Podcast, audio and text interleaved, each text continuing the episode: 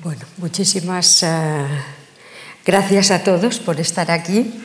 Uh, buenas tardes. La verdad es que hoy ya me siento un poco como de la familia. Espero que eso no acabe uh, como el castellano viejo de Larra y que sepa comportarme, pero pues hoy tenemos una segunda conferencia que tiene mucha relación con la del martes, pero que tiene pues, una figura concreta, que es la figura de la pensadora uh, Concepción Arenal.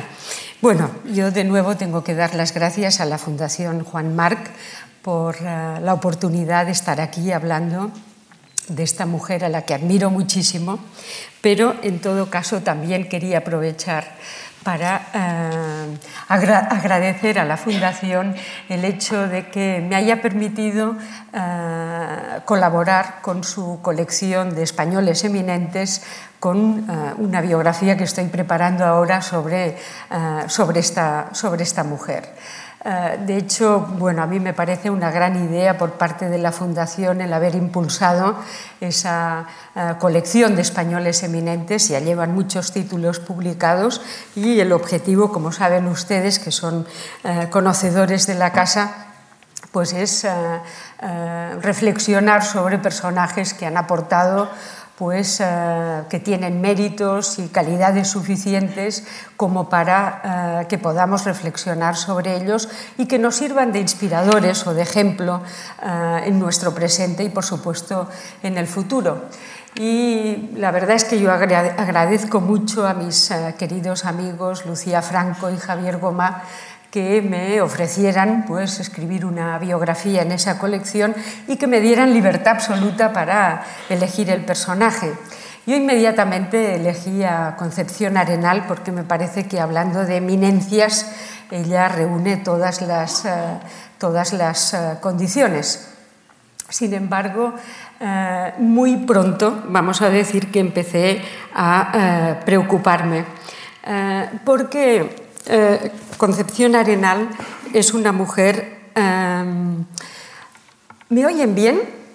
Sí, ah, estupendo.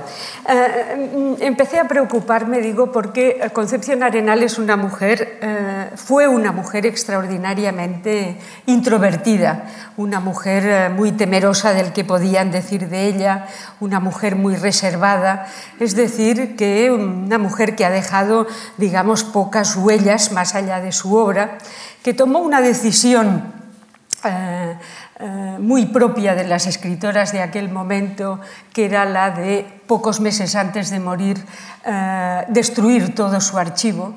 Eh, se perdieron la mayor parte de las cartas, eh, no los manuscritos, que se han perdido después, pero desde luego se perdió buena parte de su correspondencia. Si nos han quedado algunas cartas que ahora, en fin, se conservan eh, como un tesoro, pues es porque algunos corresponsales no atendieron a su petición de destruirlas. Eh, eso nos dice mucho de un personaje que eh, no quería, después de su muerte, andar en boca de, de, todo el mundo. Realmente una decisión lamentable que, como digo, no fue la única en tomar. Muchas otras mujeres de su tiempo destruyeron sus archivos para evitar precisamente los rumores y las maledicencias de la época. Y eh, les voy a poner mmm, como ejemplo eh, mm, un comentario de eh, Gumersindo de Azcárate, un personaje de la época, krausista, uno de los fundadores de la institución libre de enseñanza, un hombre con un pensamiento progresista, que cuando eh, Concepción Arenal le pide que escriba un prólogo a su, uno de, a su libro quizá más importante desde el punto de vista eh, jurídico, que es Ensayo sobre el don de gentes, eh, Gumersindo de Azcárate empieza eh, su prólogo diciendo, Doña Concepción Arenal no es una de esas novelistas o poetisas contra las cuales está prevenida la sociedad en general y el sexo fuerte en particular.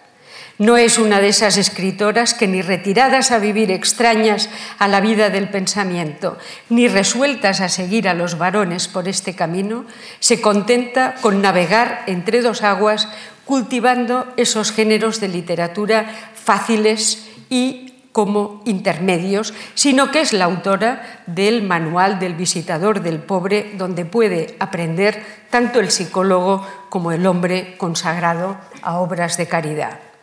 Bueno, está muy bien, evidentemente, que Gumersindo de Azcárate nos recuerde o recordara a sus contemporáneos que Arenal era la autora del Manual del Visitador del Pobre, que fue, digamos, su primera obra, la primera que escribió, la primera importante, y fue también su primer y seguramente único bestseller, una obra que estuvo traducida al francés, al italiano, al polaco, al inglés y al alemán. Después veremos por qué.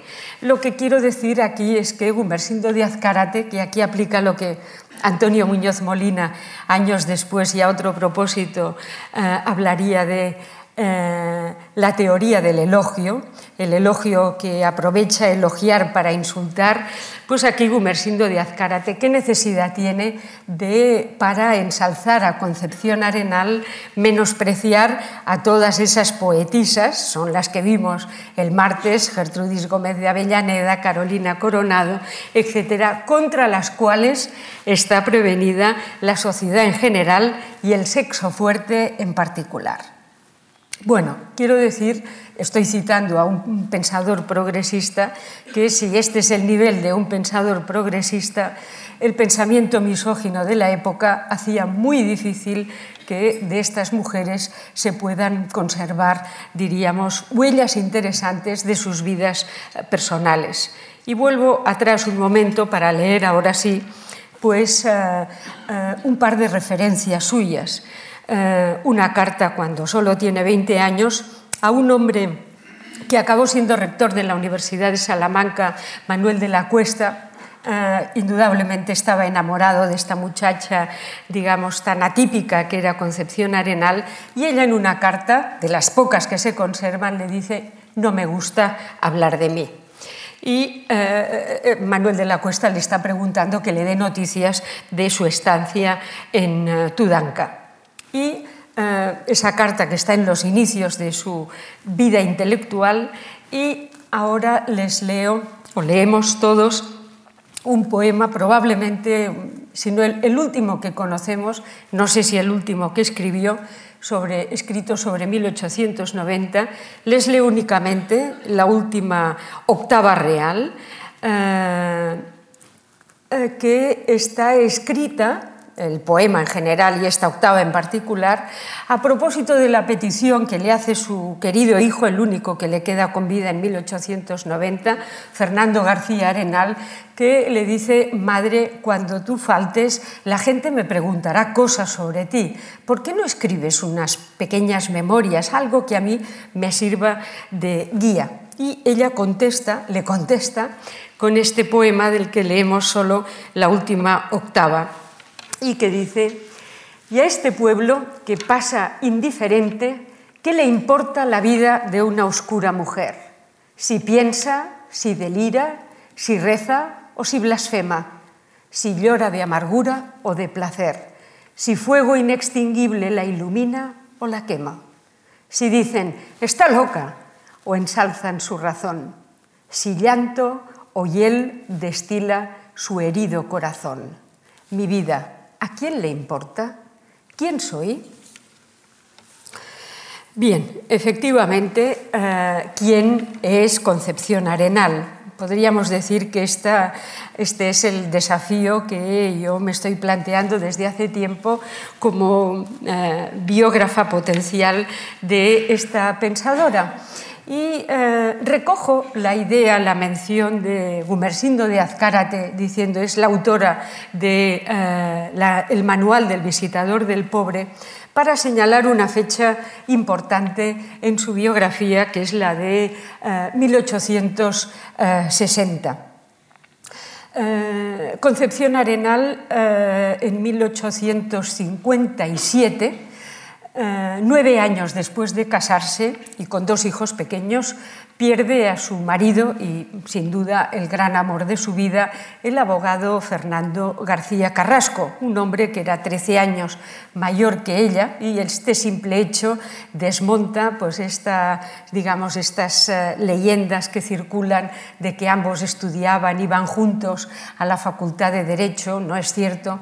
Ella iba de ir de oyente, iba a clases de medicina que en aquel momento, a los 25 años, le interesaban más que las de derecho y su futuro marido en aquel momento ya era un hombre, eh, digamos que tenía una posición como abogado bastante consolidada.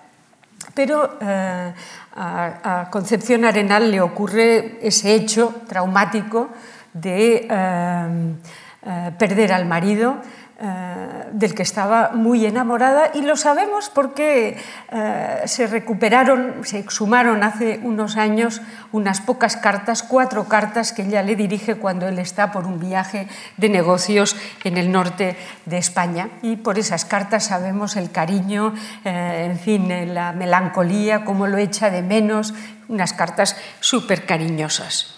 Él muere de tuberculosis, decía en 1857, y eh, Concepción Arenal cae en una crisis profunda. Eh, no sabe qué hacer con su vida, tiene dos hijos pequeños, había empezado a escribir en una revista progresista liberal que era La Iberia, también publicaba su marido de vez en cuando algunos artículos y eh, hace algo que será una pauta en su vida, que es refugiarse en el pueblo de Potes. Eh, la familia paterna de Concepción Arenal, su padre concretamente, era de Armaño, un pueblo que está a dos kilómetros de Potes, en la falda de los picos de Europa. Y eh, ella había acudido allí en la adolescencia también con una crisis eh, personal de la que sabemos muy poco y acude de nuevo con sus dos hijos eh, en 1860, perdón, en 1858 y allí estará hasta 1863 que sepamos. Allí hace una vida completamente retirada, es una mujer que físicamente la pérdida del marido, digamos que la transforma, eh, empieza a adoptar eh, un traje talar, hasta que el momento ella se había hecho relativamente conocida en Madrid eh, por vestir unas indumentarias muy masculinas, eh, y en eso nos puede recordar, recordar, un poco a George Sand, que también, pues, eh, en fin, acostumbraba a vestir ropas masculinas porque le resultaban mucho más cómodas y, como dice George Sand en sus memorias, porque le daban la libertad de andar como un hombre.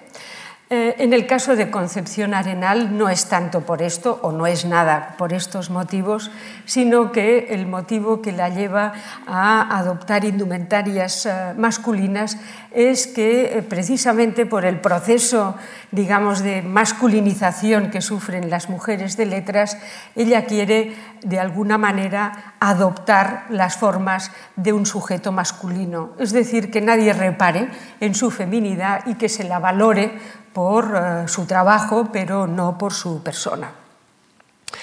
Eh, pero eh, esto va a ser así, pero en, en Potes, en esos años en los que ella anda por los montes, normalmente sola, acompañada de un bastón, Em, llamando la atención de la gente de Potes, que, hace esta mujer con dos niños pequeños, eh, yendo por las montañas sola, eh, tal. Entonces allí empieza a circular la, digamos, la idea de que esta mujer está loca, es una demente, eh, que, en fin, que no se sabe ni de qué vive, ni qué, ni qué hace, ni qué, ni qué espera hacer con su vida. Eh, la verdad es que yo este, este verano estuve en, Potes eh, buscando pues, las huellas de Concepción Arenal. Llegué allí ilusionadísima, como se pueden imaginar, pensando, pues, eh, en fin, poder reconstruir pues, de alguna manera la vida de Concepción Arenal, tanto en aquella etapa como en las dos anteriores en las que vivió allí. Y cuál no fue mi decepción cuando eh, me fui directamente al ayuntamiento para preguntar, en fin, qué podía encontrar, dónde tal, y en el ayuntamiento me dijeron que no, no, quién era Concepción Arenal. Eh, eh, yo lo expliqué como pude y entonces me dijeron que no, que no sabían nada. Eh, y entonces empecé a andar por Potes preguntando a la gente. Potes, no sé si ustedes habrán estado, es un pueblo maravilloso, precioso, eh, en la falda de los picos de Europa, que ahora vive centrado en el turismo y en, el, y en los montañeros que llegan allí para hacer sus excursiones. Entonces, en las tiendas, pues yo les hablaba de Concepción Arenal y como si les hablara de un marciano. Bueno, pero ¿usted quiere estas botas para subir o no? No, no, no, yo lo que quiero, en fin, bueno, eh, eh, eh, en fin, fue una experiencia bastante decepcionante, por no decir mucho, pero en fin, me embebí de los paisajes que ella recorrió hace tanto tiempo. Y lo que quiero decir es que en esa etapa absolutamente sombría de su vida, ella no tiene prácticamente ninguna relación con la gente de Potes, que, como digo, la tratan como si fuera una loca, de ahí que en el poema eh, se refiera, está loca, eh, está pensando en Potes, y de pronto la visita un joven, hijo de una amiga de su madre.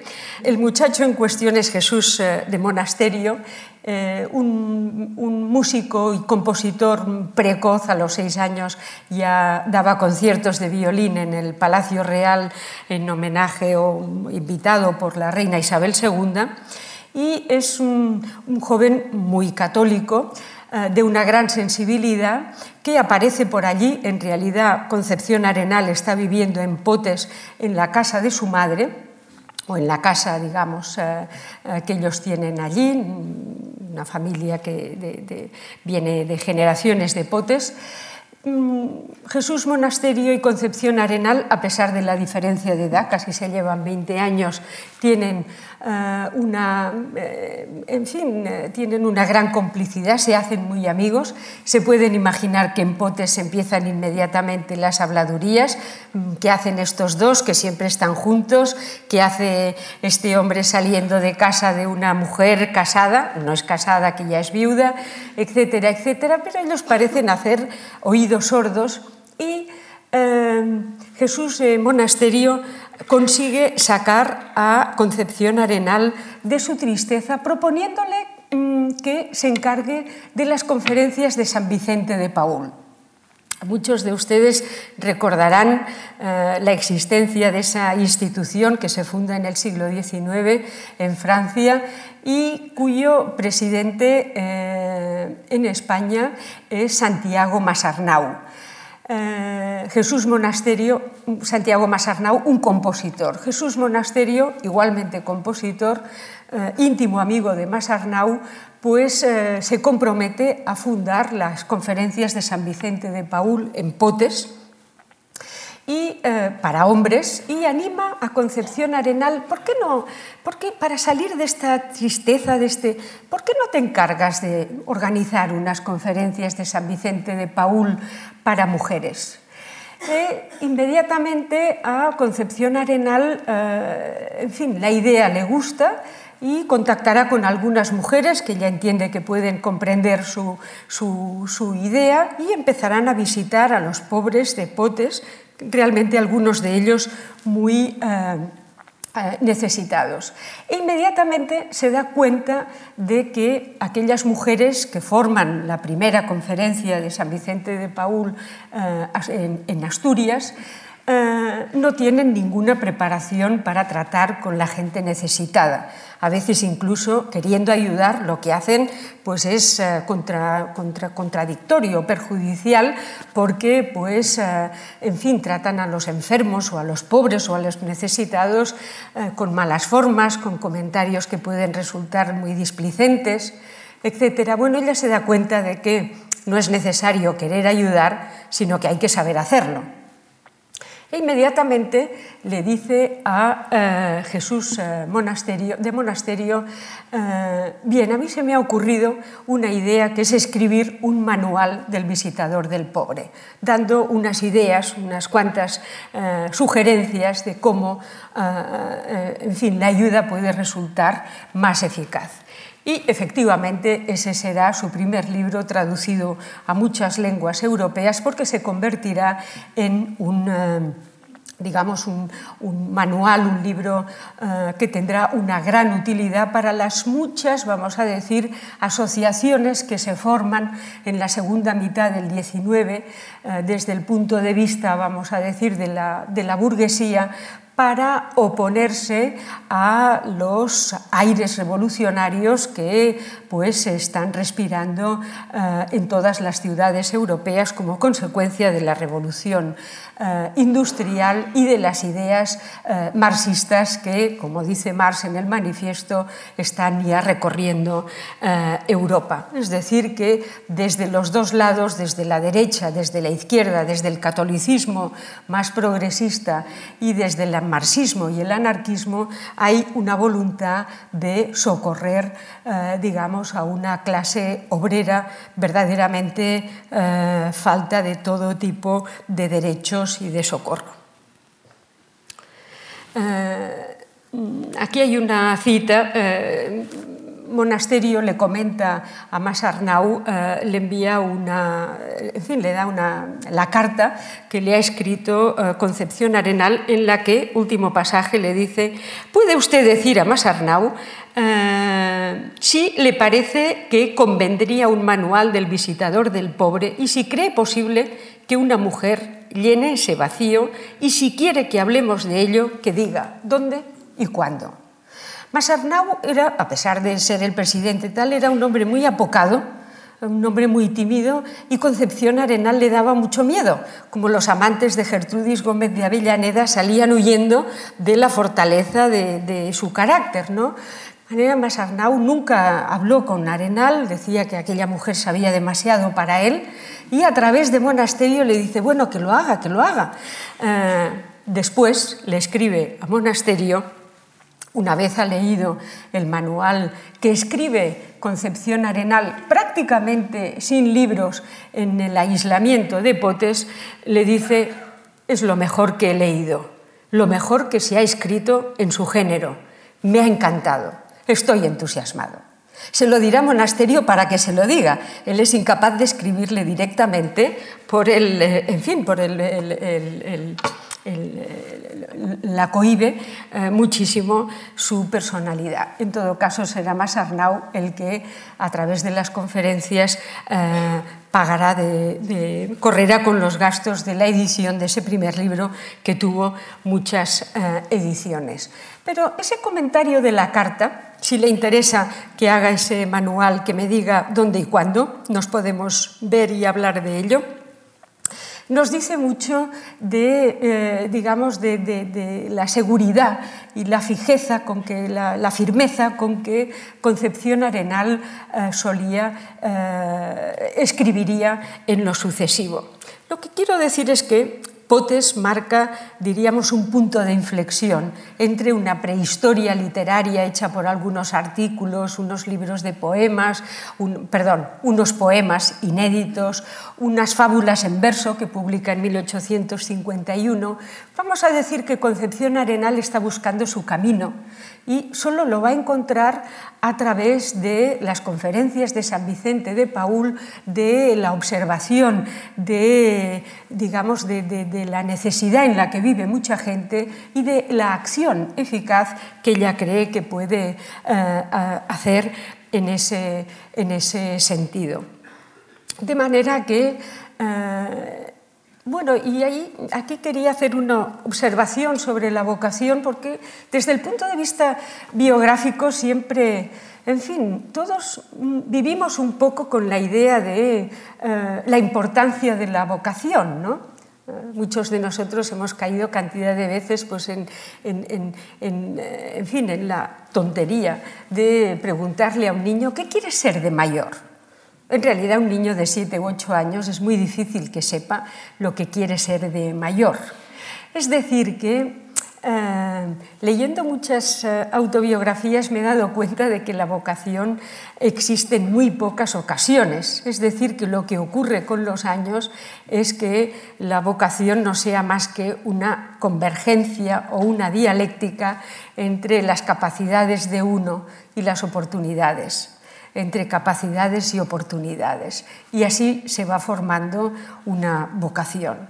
Entonces, la vocación de Concepción Arenal, la que, la que le conocemos, digamos que aflora o florece en torno a 1860, cuando eh, se da cuenta de que alguien la necesita, de que hay gente que necesita de su consuelo, de su ayuda, de su socorro, y consolando a otros, ella se consuela a sí misma de la tragedia que acaba de sufrir. Eh, en ese momento en Potes, también monasterio, que es una especie como de hada madrina de Concepción Arenal. Siempre vemos esa dependencia de las mujeres en torno a figuras masculinas que las ayudan, las protegen.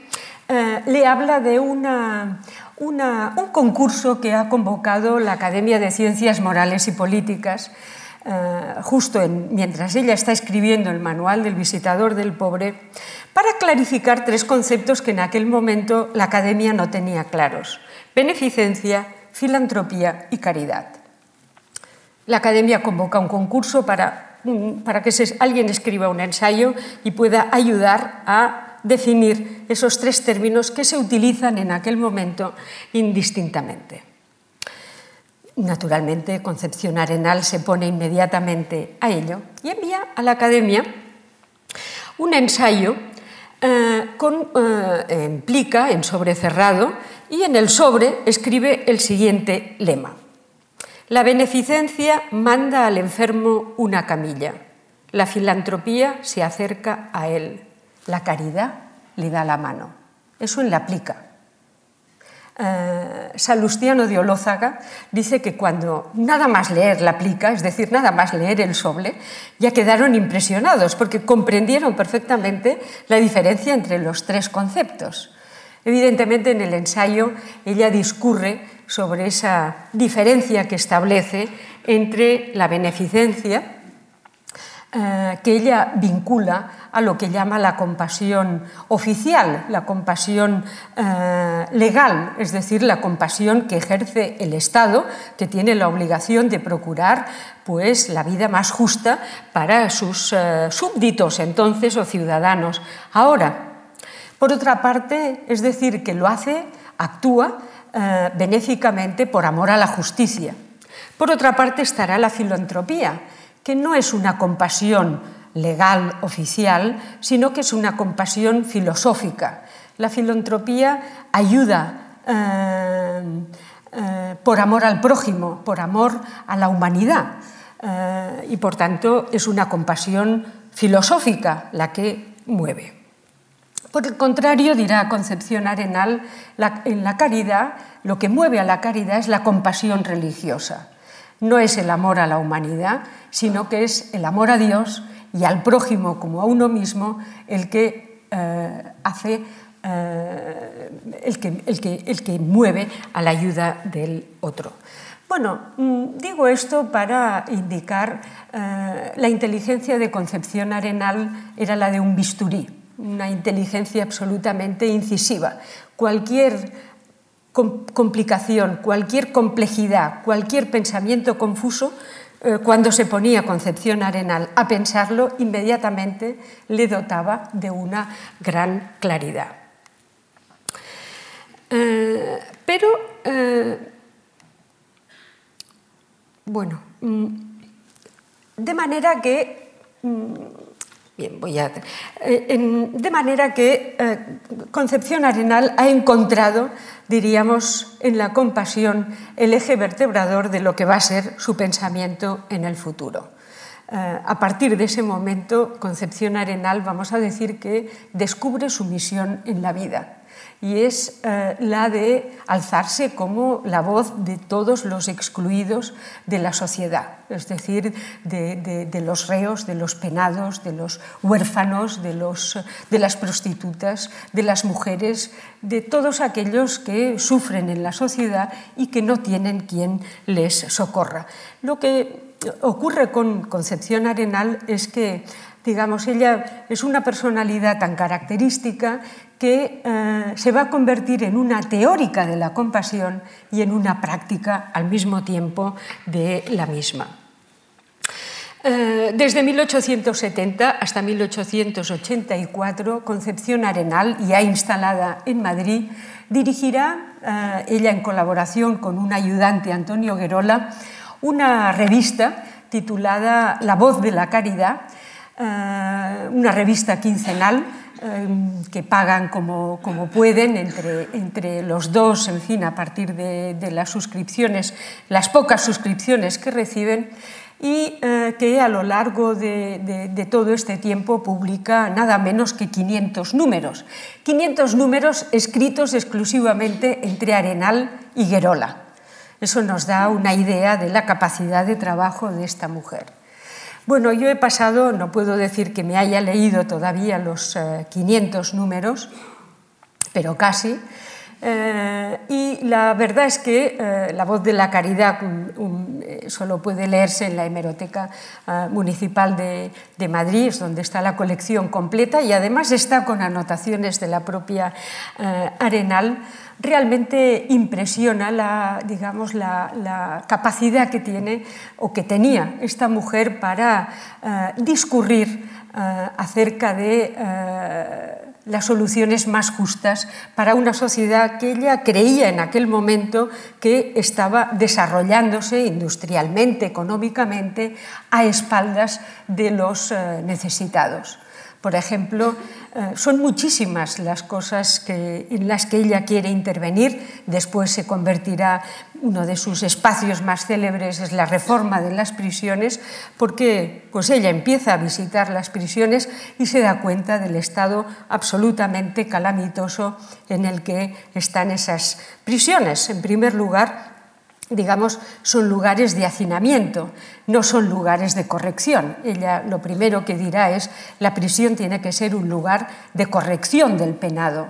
Eh, y para que se corrija le tenemos que dar buenos modelos, tiene que haber funcionarios que le traten con respeto, con la dignidad que merece como ser humano.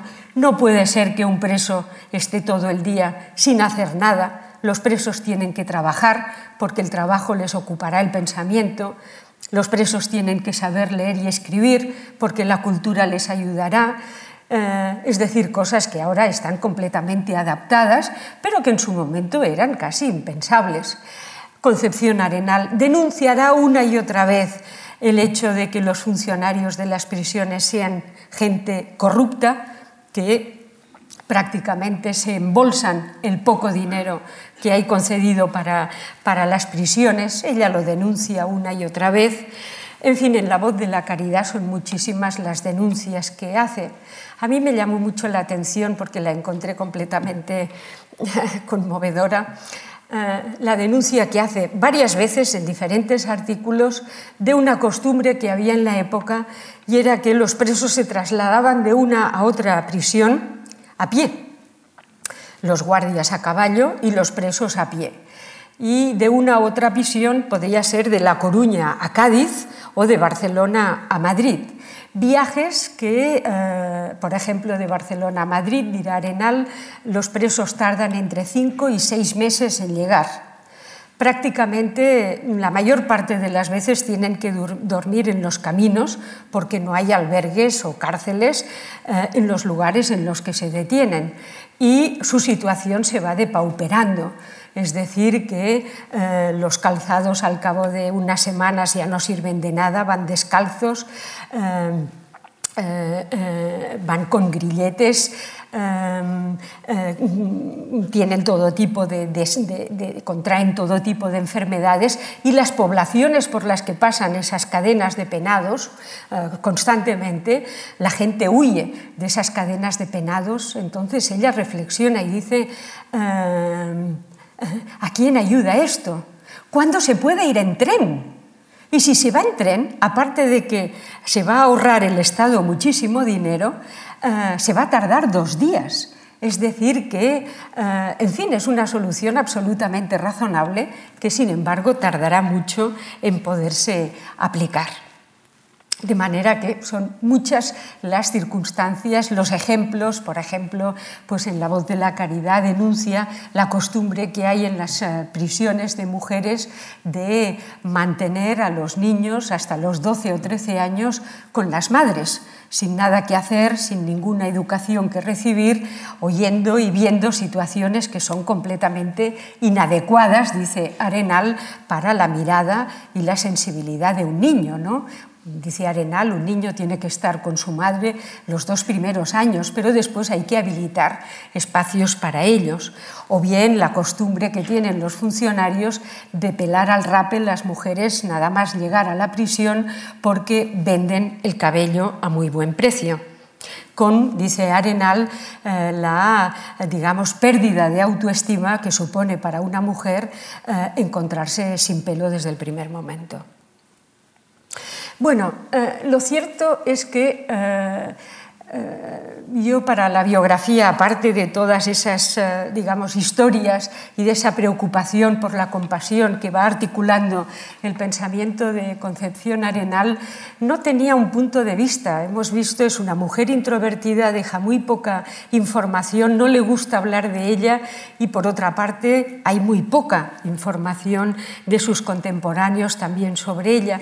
De manera que yo en la biografía no tenía un punto de vista hasta que hace unos meses em, encontré, digamos, una, salida, una solución. La verdad es que el trabajo intelectual, digamos que todo, todo sirve, ¿no? A veces para, para salir, para, para, sacarnos de un momento de apuro o de un bloqueo. Lo he llamado las perplejidades de Shuran Liu, porque yo el año pasado tenía en las clases una estudiante oriental eh, que eh, acostumbraba a entregarme sus trabajos con una, observación final que titulaba siempre Mi perplejidad. Y allí anotaba ella, digamos, las, perplejidades, las, las sorpresas que le suponían los libros que leía en relación a la cultura de la que procedía. Habíamos leído La fiesta del chivo de Mario Vargas Llosa y eh, ella hizo el trabajo sobre la fiesta del chivo, pero el trabajo eh, lo centró ella en la indignación que le, causa, que le causaba eh, el comportamiento de Urania Cabral. Si lo recuerdan, Urania Cabral vuelve a la República Dominicana, donde está eh, ejerciendo de, hombre todopoderoso eh, Leónidas Trujillo, mm, al cabo de 35 años. Eh, allí está su padre. Su padre cometió el error la traición de, vamos a decir, ofrecer a su hija de 15 años al macho cabrío, que era Leónidas Trujillo, que tenía fama de cepillarse a todas las, las jóvenes del país, eh, siempre que reunieran unas ciertas condiciones eh, físicas. Finalmente no va a poder consumar el acto con Urania Cabral. Unas monjas la, la protegen y ella huye del país, se retira a Estados Unidos y vuelve 35 años después porque le dicen que su padre está a punto de morir, está muy enfermo. Urania Cabral vuelve, está recordando todo, en fin, todos los episodios, la, vida, de, en fin, la traición de su padre, no le perdona en absoluto. Su padre está en una silla de ruedas, en un estado casi vegetal. Y Shuran Liu eh, construye esa perplejidad diciendo, indignada porque Urania Cabral vuelve a Estados Unidos dejando a su padre al cuidado de una sirvienta y, digamos, sin el menor eh, remordimiento por eh, hacerlo. Y ella escribía que en China eh, lo más importante, lo que aprenden todos prácticamente desde el principio de sus vidas es a la piedad filial que les ha enseñado Confucio. Es decir, que hay que perdonar a los padres, hay que comprenderlos y un deber de los hijos es ayudarles a bien morir. Y Shura Liu se preguntaba, eh, mm, ¿cómo puede esta mujer Urania Cabral, 35 años después, viendo a este hombre que es una piltrafa humana, no es suficiente todo lo que ha pasado, no puede perdonarle? Y acababa con esta pregunta que verdaderamente me conmovió. ¿Cuál es el plazo de la expiación entre los occidentales? Eh, ¿Cuándo les llega el momento del perdón? Eh, ¿Perdonan alguna vez? Bueno, a mí esta pregunta me hizo pensar cuál es el plazo de, la expiación entre los occidentales y la verdad es que la puse a trabajar esa pregunta en relación a Concepción Arenal y a su, eh, digamos, a su idea eh, filosófica de la compasión como eh, un hecho que debería ser rector en la vida de las personas. Ella tiene un comentario que a mí me gusta mucho que dice, el gran problema no es construir observatorios astronómicos, ni palacios, ni museos, ni tender cables eléctricos, ni perforar montañas, ni abrir ismos. Todas estas cosas son buenas y se reciben con gratitud. Pero el objeto principal de la sociedad, su verdadero fin, es la mayor perfección de los que la componen. Este es el centro del pensamiento de Arenal. El objetivo del ser humano no es el progreso económico, sino el progreso moral, el hacerse mejor como persona. Y, ahí entramos, digamos, en, en el centro de la filosofía areliana y la clave del perfeccionamiento moral es la compasión es decir, el poder comprender al otro, el compadecerse del otro, el ver al otro. Y de hecho, en el manual del visitador del pobre, eh, la obra empieza con una pregunta mm, deslumbrante. ¿Para qué sirve el dolor? Es la primera pregunta eh, de Concepción Arenal. ¿Para qué sirve el dolor? Inmediatamente contesta, el dolor sirve para forjar el espíritu.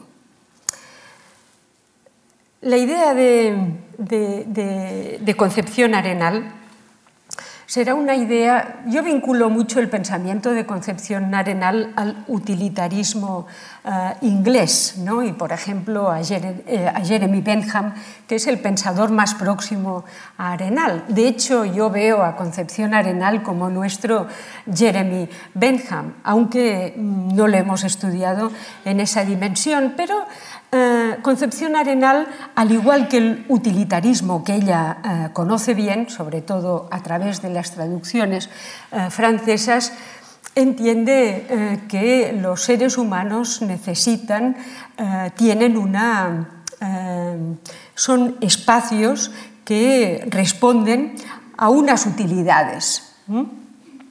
Es decir, que en los seres humanos tienen cabida unos comportamientos, unos sentimientos, etc. Y al utilitarismo le interesan las personas en tanto que en el seno de esas personas se promueven una serie de capacidades que contribuyen o deben contribuir a la felicidad común. Para Bentham el ideal es la felicidad la mayor felicidad para el mayor número de gente. Esa es la idea de Bentham. Concepción Arenal le da la vuelta a la idea de Bentham y de la felicidad y dice, no, no es la felicidad la aspiración de la gente. Porque la felicidad, claro, ahí tenemos una idea un tanto pesimista y sombría de la vida que tiene eh, Concepción Arenal. Pero su idea, que la irá desarrollando, pero ya la tenemos en el manual del visitador del pobre, es que lo que forja el espíritu de las personas es el dolor, es el sufrimiento, no es la felicidad. Eh, dice Arenal, la felicidad es egoísta, Cuando uno está bien, cuando las cosas le van bien, se encierra en sí mismo, no ve a los otros, porque está demasiado complacido en su propia confortabilidad, en su espacio de confort. Y sin embargo, el dolor, el sufrimiento, nos obliga a crecer como personas, porque nos obliga a ser conscientes de nuestras limitaciones, a plantearnos, a reflexionar sobre qué ha ocurrido para que nos encontremos en aquella situación. Nos hace crecer.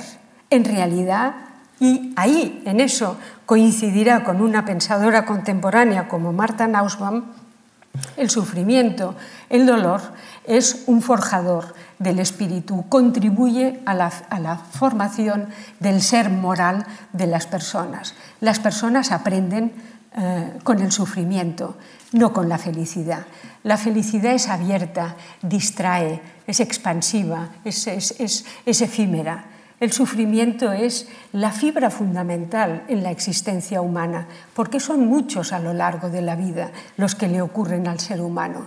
Tiene que protegerse, tiene que, hacerse por dentro para poder soportarlos de una forma eh, suficiente. De manera que esta es la idea eh, fundamental de eh, Concepción Arenal que va a ir desarrollando desde diferentes perspectivas, pero siempre partiendo de la idea central de la compasión. Solo una sociedad compasiva puede ser una sociedad mejor. Bueno, y en ese sentido, eh, digamos, yo vinculé a raíz de esa pregunta eh, cuánto, eh, cuál es el tiempo de la expiación en los occidentales y a mí se me, se me encendió la, luz de, hacer coincidir o encajar la figura, el pensamiento de Concepción Arenal en una línea de pensamiento filosófico fundamentalmente femenina, eh, la línea de Hannah Arendt o de María Zambrano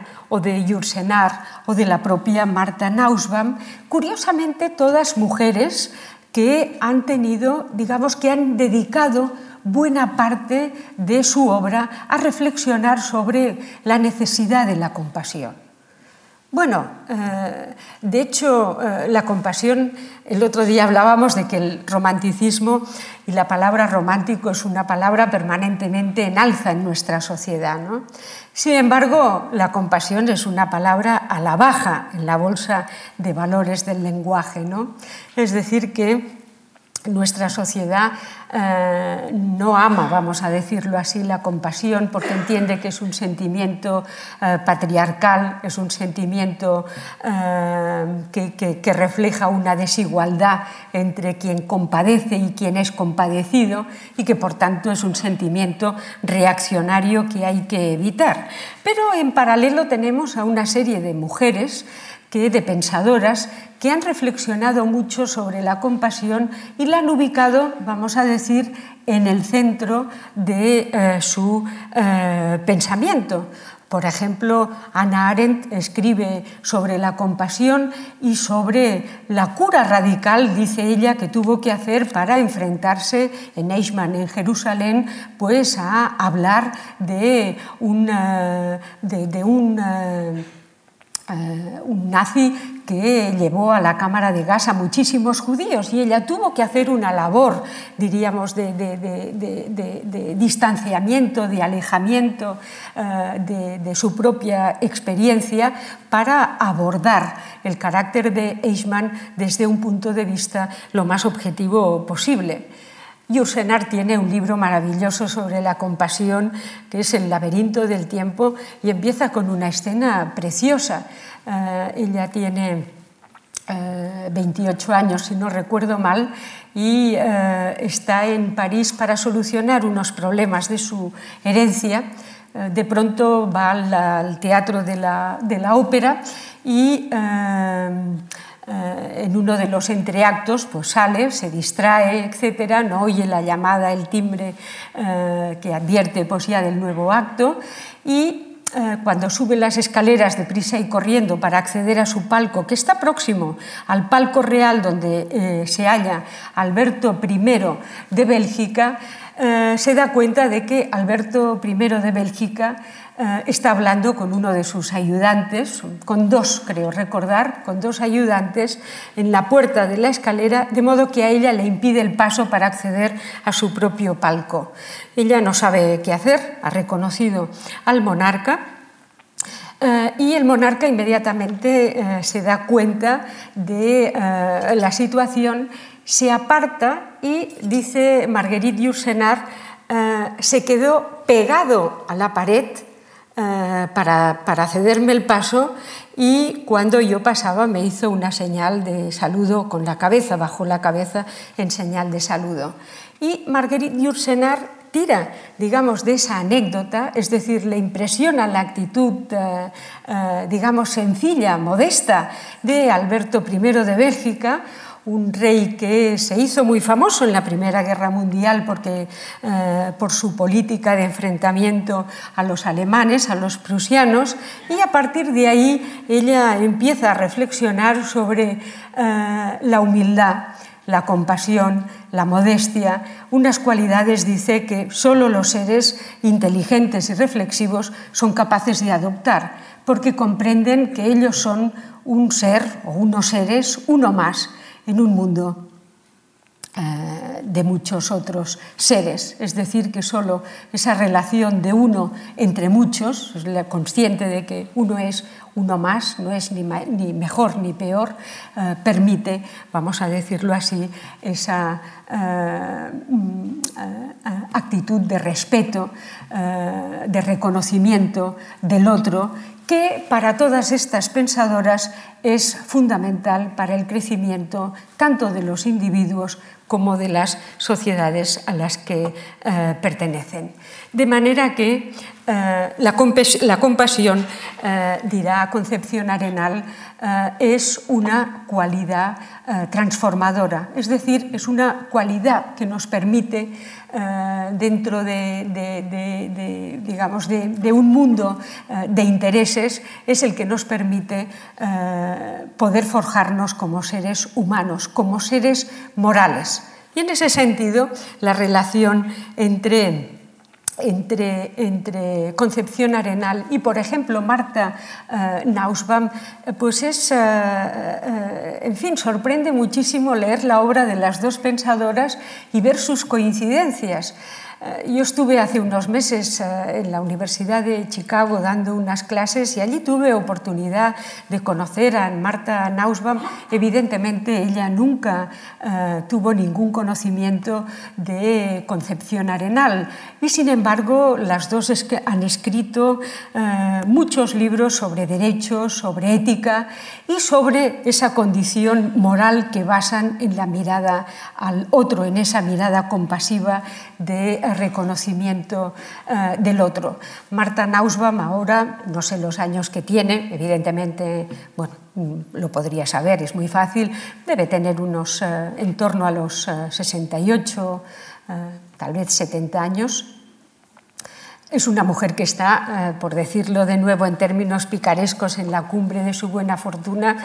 Es una de las profesoras de mayor prestigio del mundo académico estadounidense bueno, a Concepción Arenal las cosas no le fueron eh, tan bien. El otro día hablábamos de esos caminos de ida y esos caminos de vuelta que experimentan todas estas escritoras. ¿no? Podríamos ubicar el camino de vuelta de eh, Concepción Arenal a partir de 1868-1870. Si recordamos los acontecimientos políticos de la época, pues es la época en la que, eh, en fin, ocurre pues, la revolución liberal que conocemos con el nombre de la Gloriosa, que empujará a la reina Isabel II al exilio y que eh, pues, eh, vivirá una serie de, diríamos, gobiernos liberales y de fórmulas políticas que conducirán a la restauración de la monarquía borbónica.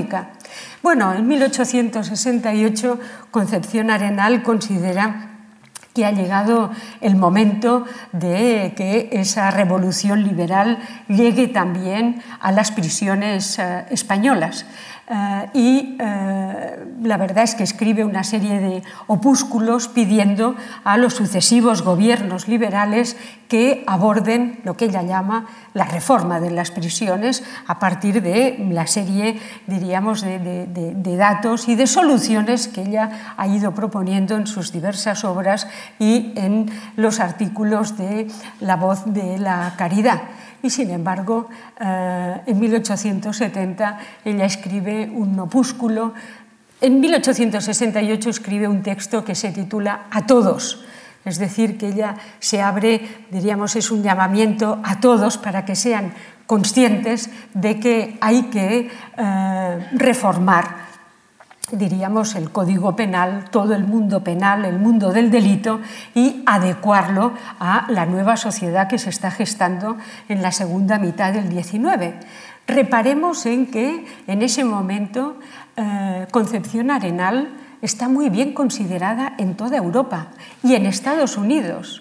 Es decir, que eh, a ella se la invita a todos los primeros congresos penales porque en todos los países se es consciente de la necesidad de, eh, de reorganizar y de reformular pues el sistema penitenciario que estaba todavía funcionando, mm, eh, digamos, de una forma completamente inadecuada a la época.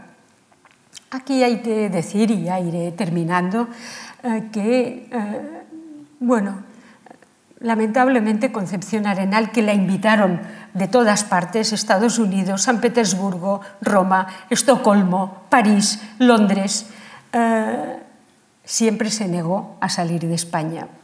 No entiendo exactamente, bueno, por ese carácter retraído, etcétera, ella enviaba sus comunicaciones y que siempre se leían eh, era la primera comunicación que se leía, era la de Doña Concepción Arenal, y siempre los organizadores de los congresos se precipitaban a enviarle un... Telegrama a esta mujer eh, diciéndole que sus ponencias habían sido un éxito, etc. Es decir, que los juristas de todo el mundo eh, atendían mucho a las reflexiones y a las propuestas de Concepción Arenal. Por ejemplo, cuando hubo un debate en torno a 1870 sobre eh, la bondad, vamos a decirlo así, de la existencia de colonias penales fuera de las, fuera de las ciudades, fuera de tal colonias penales eh, exclusivas, eh, se le pidió a Concepción Arenal qué pensaba ella y realmente la argumentación que formuló Arenal para el Congreso de Estocolmo, dirá uno de los grandes juristas de la época, Robert Wines, eh, fue el fundamento de la reflexión que el Congreso hizo sobre la no, eh, digamos, eh, mm, significación, la no pertinencia de esas colonias penitenciarias alejadas completamente de, eh, de la sociedad, de, los, de, de las ciudades. ¿no?